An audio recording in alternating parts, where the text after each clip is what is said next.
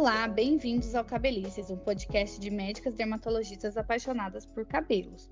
Meu nome é Tamara Vanzella, sou médica dermatologista e hoje estou aqui acompanhada das minhas amigas também dermatos, Caroline Dalto. Oi, Carol.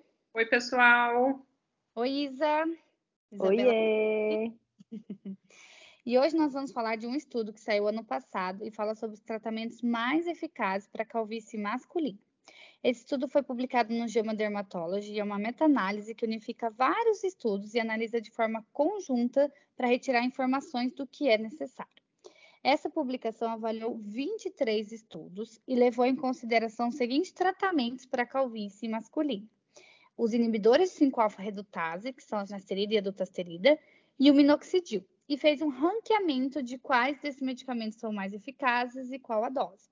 Vale lembrar que não é só esse tipo de tratamento que existe, mas nesses estudos foram avaliadas essas medicações. E foi avaliado depois do uso delas a quantidade de fios após 6 e 12 meses com esses medicamentos, né?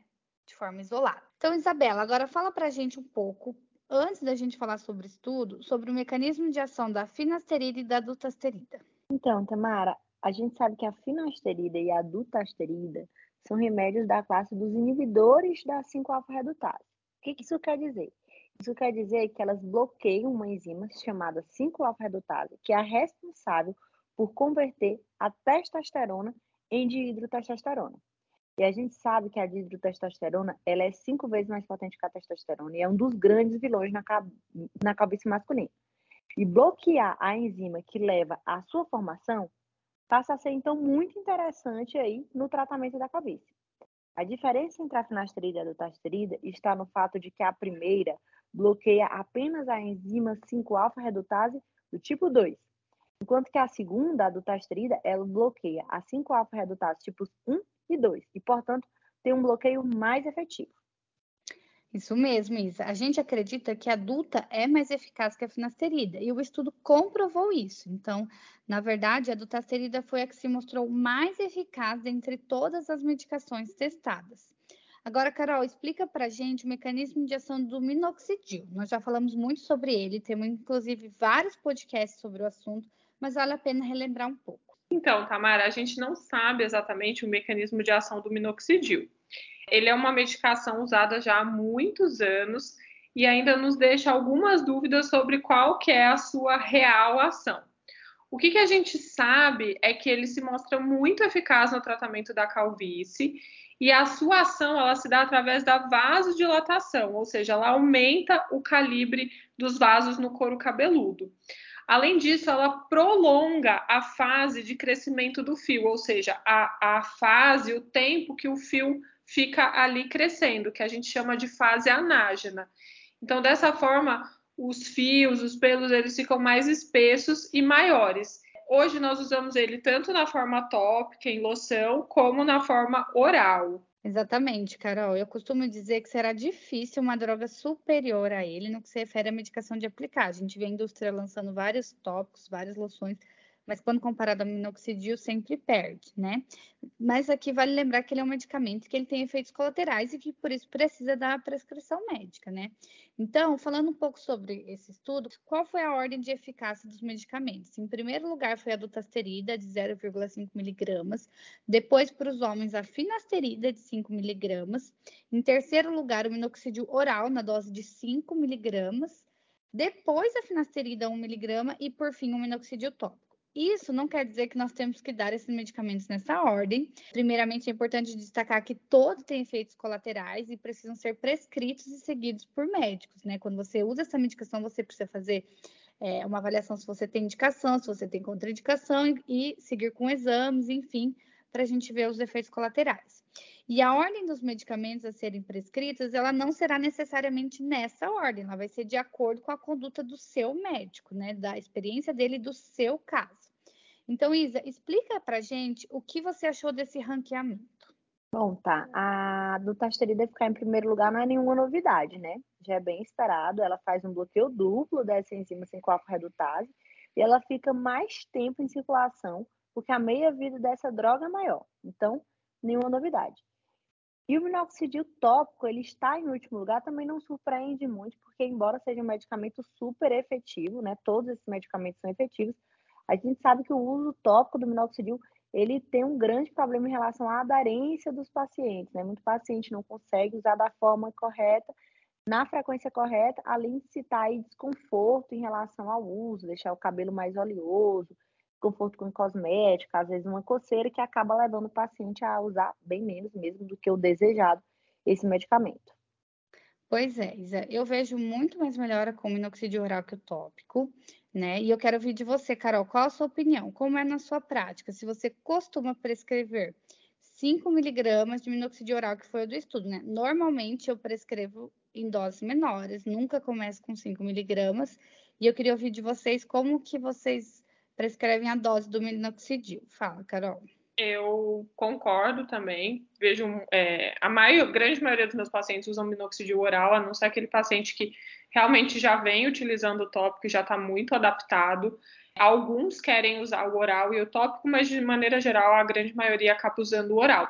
Eu também não começo nessa dose de 5 miligramas, eu tento começar a doses menores avalio efeitos colaterais e depois eu vou progredindo essa dose, enfim, conforme eu vou vendo resposta ou não, avaliando o paciente clinicamente também. E você, Isa?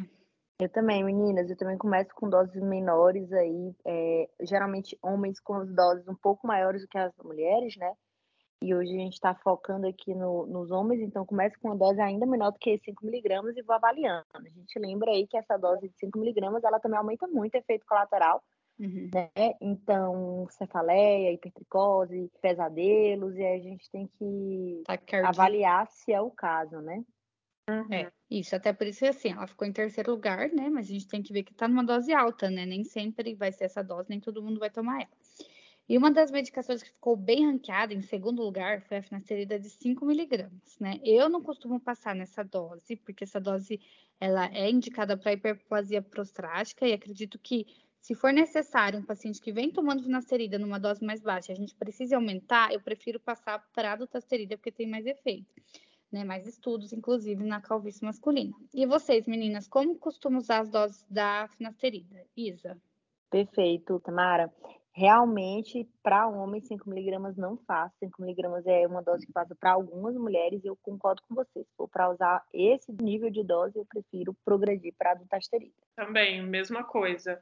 Até porque a maioria dos estudos da calvície até é, foram com a dose de um miligrama, então eu também uhum. acabo ficando para adulta, quando nunca usei 5 miligramas para homem. homem, né? Nem eu. É. E vocês usam misturado, fina e duta? Não. Não. Não, sim. Duta três vezes na semana, finasterida nas quatro vezes? Não. Vocês fazem? Não. Eu nunca fiz. É. Eu já fiz, para o paciente que não quer tomar dutasterida todo dia. É, enfim, dá certo. É uhum. mais para quem não quer tomar todo dia. Bom, gente, na prática, na verdade, a gente pode combinar esses tratamentos, né? O minoxidil e a finasterida, inclusive, é o mais indicado, né? O uso de bloqueador de 5-alfa redutase, seja a minoxidil ou a dutasterida, junto com o minoxidil, a gente fala que é a combinação perfeita Claro, para aqueles que não têm contraindicação, como a gente já falou aqui, é, tem muitos efeitos colaterais, contraindicação a gente precisa ver. E além disso, eu acredito que dessa forma o bloqueio a longo prazo tem um melhor resultado, já que na minha prática eu vejo que a gente tem uma perda da sustentação de resposta com o minoxidil. Então, aqueles pacientes que muitos homens não querem tomar bloqueador de 5-alfa-redutase por medo de efeito colateral sexual, tomam só minoxidil oral e depois de um, dois anos a gente vê que não sustenta tanto a resposta. Então, é, por isso que o ideal seria a gente realmente combinar, né? É, e é até um ponto de crítica para o artigo, porque o minoxidil ele está em terceiro lugar, mas esse artigo, essa, essa meta-análise não pegou é, estudos que, que, que vêm a longo prazo. Então, a gente não sabe se realmente essas medicações vão seguir esse ranqueamento de eficácia no longo prazo, tá? Então, e também cada um é cada um. Então, por isso que a gente precisa avaliar, né? Bom, meninas, é isso. É, eu espero que tenham aproveitado esse podcast, que é sobre os principais medicamentos no uso da calvície masculina e as suas doses. E qualquer dúvida, nós estamos à disposição. Eu vou me despedir por aqui. Eu deixo o nosso arroba, que é o arroba Cabelice Esquece, lá no Instagram. Sigam, deixam suas dúvidas. O meu Instagram é arroba Tamara Vanzela Dermato. E meu CRM é 32053 e o meu RQ é 22212. É isso aí, Tamara. Eu adorei também discutir aí um pouquinho sobre esse artigo, que foi um artigo bem importante aqui na dermatologia, né? E agora os nossos ouvintes mais conscientes aí sobre isso. Afinal, a gente aqui no Cabelices pauta muito questões científicas, né? Então tá trazendo aí um compromisso com a verdade, com os estudos e tudo mais. Então vou deixar aqui o meu Instagram, arroba Isabela Parente Dermato, sou médica dermatologista, o meu CRM São Paulo é 159056, o meu RQ é o 69090. É isso também, gostei. Esse episódio é super importante. Eu sou a Caroline Dalto, meu Instagram é arroba doutora Caroline Dalto e meu CRM São Paulo é 161568 e o RQ 90067. Tchau, tchau, gente. Tchau, gente. tchau. tchau.